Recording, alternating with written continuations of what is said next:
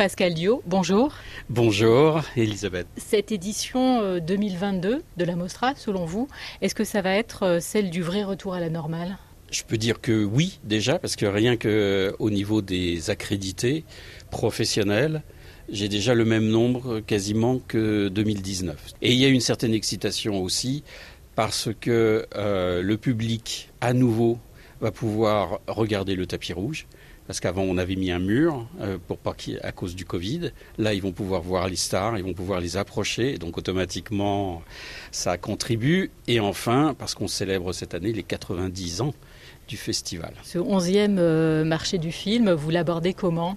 Il y a beaucoup de, projets que nous vous avons vus arriver euh, avant que nous les sélectionnions, qui avaient déjà deux ou trois ans d'âge, si je puis dire parce qu'ils n'avaient pas réussi à, se monter pendant la pandémie, mais qui sont déjà datés.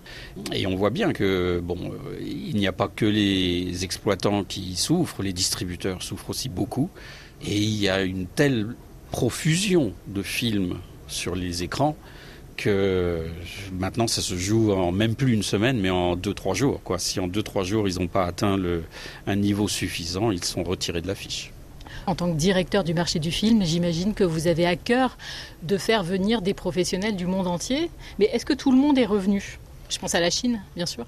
Alors malheureusement non. Je dois reconnaître que cette année, nous avons très peu d'Asiatiques très très peu de Chinois parce qu'ils n'ont pas la, possibilité de sortir de Chine, mais aussi très peu de Japonais, très peu de Coréens et aussi très peu venant d'Amérique latine. Cette année, euh, Pascal Dio, la compétition à la Mostra, elle est incroyable. Il y a des stars à gogo. Et puis ce soir, euh, le festival fait son ouverture avec euh, une production Netflix, White Noise, avec Adam Driver et Greta Gerwig en film d'ouverture. À tous ceux qui, qui jasent ou qui grincent des dents, vous leur dites quoi? Ils n'ont pas à grincer des dents ni à, jaser. Nous, nous, avons été l'un des premiers euh, grands festivals euh, à ouvrir les portes euh, aux plateformes que ce soit Netflix, soit Amazon, Disney+, Hulu, etc. Il y a de la place pour tout le monde. La Mostra, on a annoncé 20 fois sa mort. Et voilà qu'elle renaît, mais plus puissante euh, que jamais.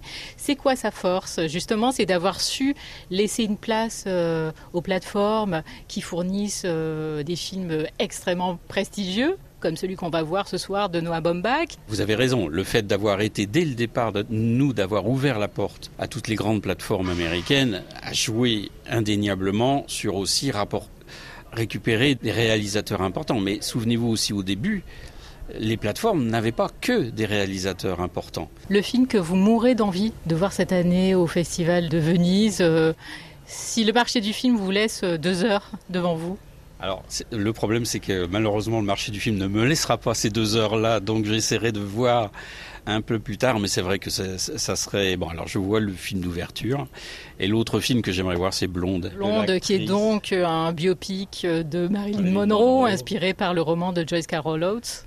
Voilà, et l'actrice est absolument euh, extraordinaire, donc j'ai vraiment envie de voir ce film. Pascal Dio, merci beaucoup. Merci Elisabeth.